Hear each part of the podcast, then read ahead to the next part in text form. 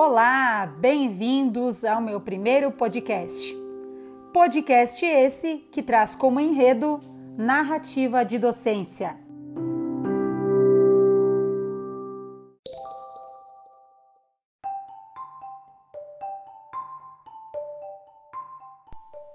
E para iniciar esse podcast, trago uma citação de Soares. Na lembrança, o passado se torna presente e se transfigura contaminado pelo aqui e agora. Esforço-me por recuperá-lo, tal como realmente e objetivamente foi, mas não posso separar o passado do presente, e o que encontro é sempre o meu pensamento atual sobre o passado. É o presente projetado sobre o passado.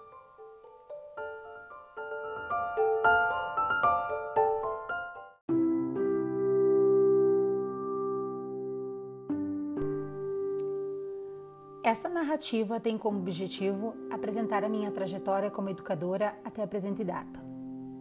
Contar ou narrar a minha história e trajetória como educadora, dar forma, cor e texto às lembranças das experiências é um exercício, tanto melindroso pela estrutura estética e reflexiva que exige, quanto indispensável na medida em que produz reflexão e significado ao vivido.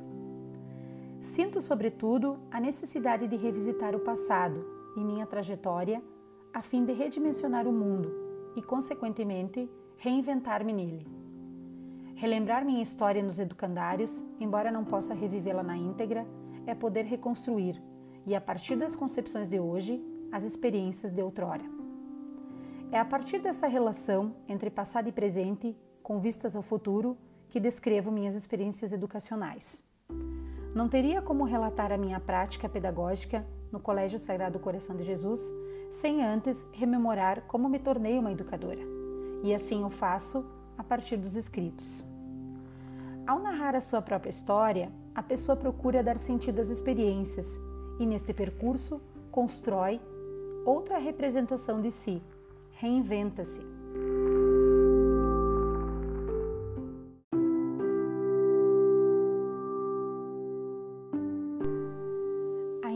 Sinto o cheiro das brincadeiras da minha infância, onde brincávamos de escola. As crianças maiores eram os professores e nós, os menores, fazíamos os papéis de alunos. E eu pensava com minha consciência: quando crescer, serei eu a professora. O que me levou a optar e a me identificar com a área da educação? Creio que este foi o motivo maior. Tais influências que foram significativas e decisivas para tal escolha. Além disso, destaco a maneira como vivenciei com meus pais, grandes educadores, a possibilidade de me fazer pessoa, de poder questionar, de ser escutada e compreendida. Tais aspectos não podem ser negados no que diz respeito, não só da opção de educadora, mas, sobretudo, ao entendimento que tenho do ser professora. Comecei a frequentar a escola cedo. Com quatro anos, minha mãe me matriculou na pré-escola perto da minha casa, onde lá aprendi muitas coisas. Estas foram essenciais para o resto da minha vida, além de todos os trabalhos que a tia Noeli e a tia Sueli preparavam com tanto amor para nós. Aprendi muito mais que colar, recortar, reconhecer as letras do meu nome, fazer bolinhas com papel crepom me recordo da forma como nos ensinavam os valores, pois se enxergava nos olhos delas que queriam formar alunos que fizessem a diferença. E me sinto orgulhosa em fazer parte dessa turma especial, onde permaneci por dois anos. Com seis anos de idade, ingressei na primeira série do Fundamental, no Colégio Presidente Kennedy, onde permaneci até o término do Ensino Fundamental 2. Era um colégio estadual, com educandos de classe média. Contudo, o respeito e a amizade eram características dos alunos que lá estudavam. Aprendi a apreciar e valorizar o estudo, o espaço da escola e a figura da docência. Respeito, dedicação, responsabilidade e autonomia e o diálogo, bem como a solidariedade, eram noções e valores fundamentais oriundos da minha família e vividos na relação com a escola. Assim foram nos espaços da família e da escola que me fiz gente, me tornei pessoa, que me fiz curiosa de conhecer a mim, os outros e as coisas que me rodeavam. Foi no convívio social que a beleza do mundo se fez presente.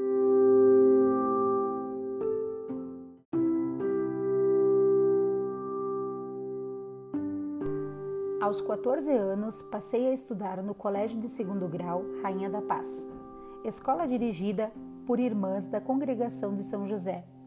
Era um sonho estudar numa escola particular, pois sabia que ali eu teria a melhor formação para me tornar uma excelente educadora. Porém, naquela época, só frequentava este colégio filhos da alta sociedade. Contudo, apesar de ser aluna bolsista, sempre fui tratada com toda a dignidade que merecia, sem nenhuma indiferença. O ensino era de qualidade e oferecia inúmeras oportunidades. Foi um momento de muitas novidades e também de muito empenho, seja por meio das leituras, discussões e ricos encontros com as orientadoras do curso através dos acompanhamentos, análises e procedimentos. Neste período, o que ficou marcado na minha memória foi que a partir do segundo ano do curso normal, comecei a fazer substituições de professoras no colégio, onde estudei anteriormente. Isso era muito importante, pois eu adorava estar naquele lugar e agora, como professora. Nesse sentido, vale destacar o quão importante é a inserção do estudante, sobretudo nos cursos de formação de professores, junto às atividades práticas, que certamente constituem um espaço para o desenvolvimento do espírito investigativo e da autonomia profissional. Fiz estágio do magistério no ano de 2000, onde fiquei seis meses com a turma da segunda série no Colégio Presidente Kennedy. Turma essa que tinha como professora titular a mesma educadora que foi minha quando estudei na mesma série. Este período foi muito importante para a construção da identidade como educadora. Enfim, ao final do estágio, fui aprovada pela supervisão com nota máxima. E no dia 20 de agosto, me formei no curso normal.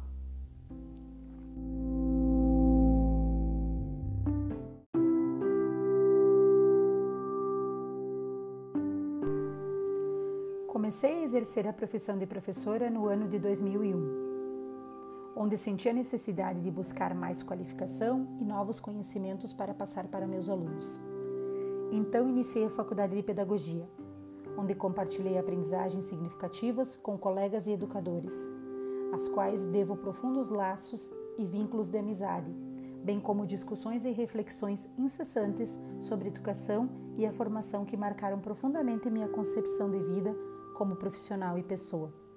Venci nessa etapa os cinco estágios propostos pela universidade, onde os realizei com muito amor e entusiasmo para com meus alunos.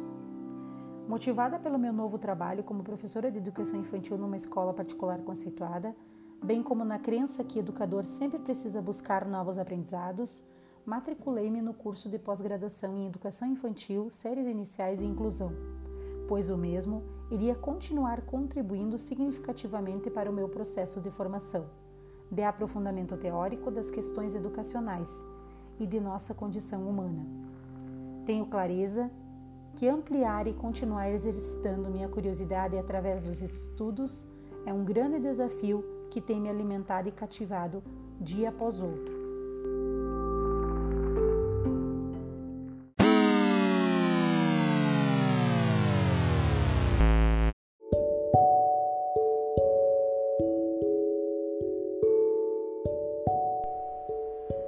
2014, tenho minha primeira experiência no Colégio Sagrado Coração de Jesus de Bento Gonçalves, onde fui chamada para uma entrevista de emprego.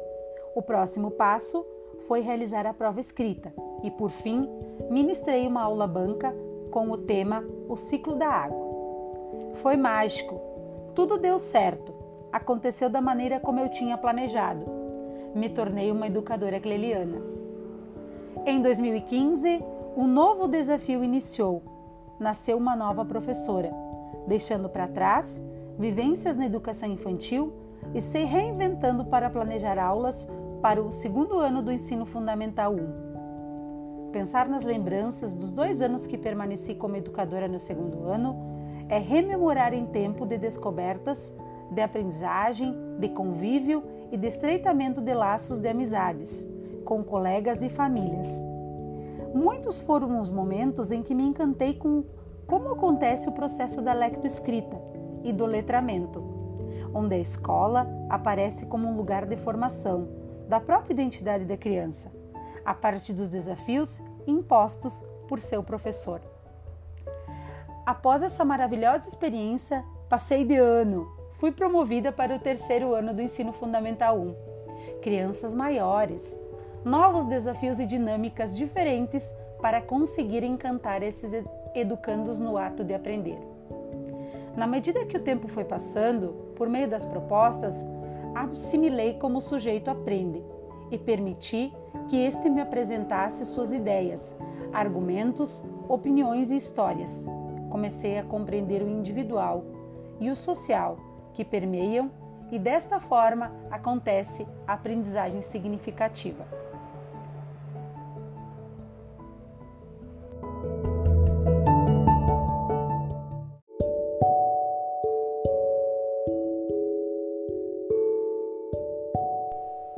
No final de 2018, como acontece todos os anos no colégio, os educadores são chamados para uma conversa individual com a direção da escola, onde são acolhidos, ouvidos e direcionados para as turmas onde irão atuar no ano seguinte.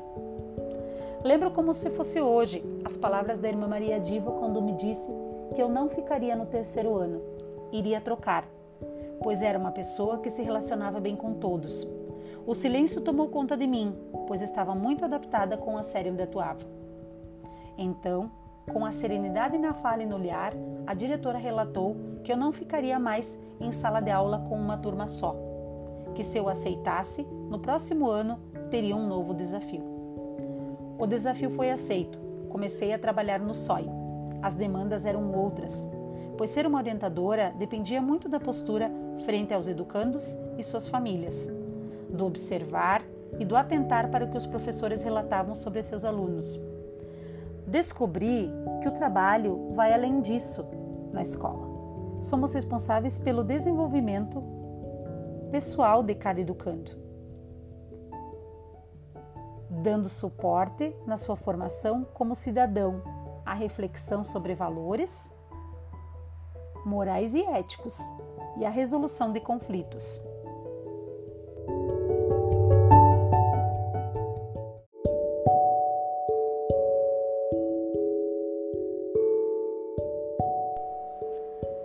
Vivenciei até hoje situações que me fizeram crescer, não só como profissional, mas sim como pessoa. Passei por uma transformação de condutas, procedimentos, comportamentos, no modo de ser e agir. Passei a perceber o mundo e as pessoas de outra maneira, e neste contexto, para dar conta da multiplicidade de questões que surgem diariamente, me tornei apaixonada por temas que dizem respeito aos diferentes estilos de aprendizagem como cada criança aprende, e pela neurociência. De acordo com esses estudos, concluo e me convenço que a escola deve ser um espaço que motive, e não somente que se ocupe em transmitir conteúdo, que o educando seja visto como protagonista da sua aprendizagem e o aprender não seja um ato mecanizado, onde o aluno apenas rememore as informações. Ele precisa saber ancorar o conhecimento, e refletir sobre ele. A neurociência nos mostra que o desenvolvimento do cérebro decorre da integração entre o corpo e o meio social, que se evidencia, oportuniza e fundamenta para que os conteúdos sejam assimilados e fiquem na memória, dando condições para que o aluno construa sentido sobre o que está aprendendo.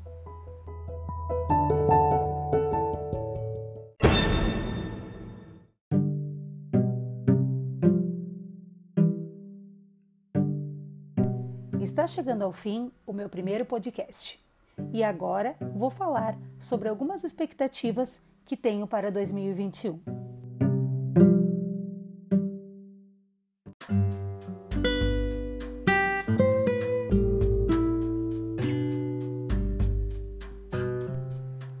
Falar sobre expectativas é algo que me deixa emocionada, pois rememorando todas as dificuldades que enfrentamos no ano passado em relação às questões pandêmicas, e nesse ano eu acho que a gente vai pela mesma linha.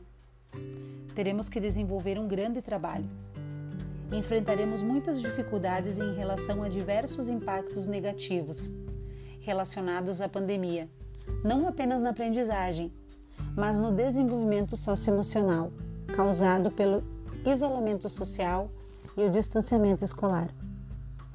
E a melhor forma de acolher os alunos é ajudá-los a lidar com seus próprios sentimentos, com suas particularidades e dificuldades, através da observação, de momentos de conversa, de troca, de escuta individual e coletiva. As famílias e os educadores também foram muito impactados e precisam de um olhar atento, uma escuta acolhedora, pois escutar tem a ver com humanização. E é muito no que se tem falado: humanizar, acolher, empatia. A escuta tem a ver com a postura de mudança, tem a ver com o compreender que cada criança tem um repertório próprio, diferentes interesses, necessidades e potencial único. Vislumbrando tudo isso e a forma como vai reverberar na nossa escola, pretendo implantar um projeto que seja voltado para a escuta, conectando pessoas, proporcionando diálogo e afeto. Pois escutar tem a ver com acolher, tem a ver com orientar, confortar e cumprir o papel social.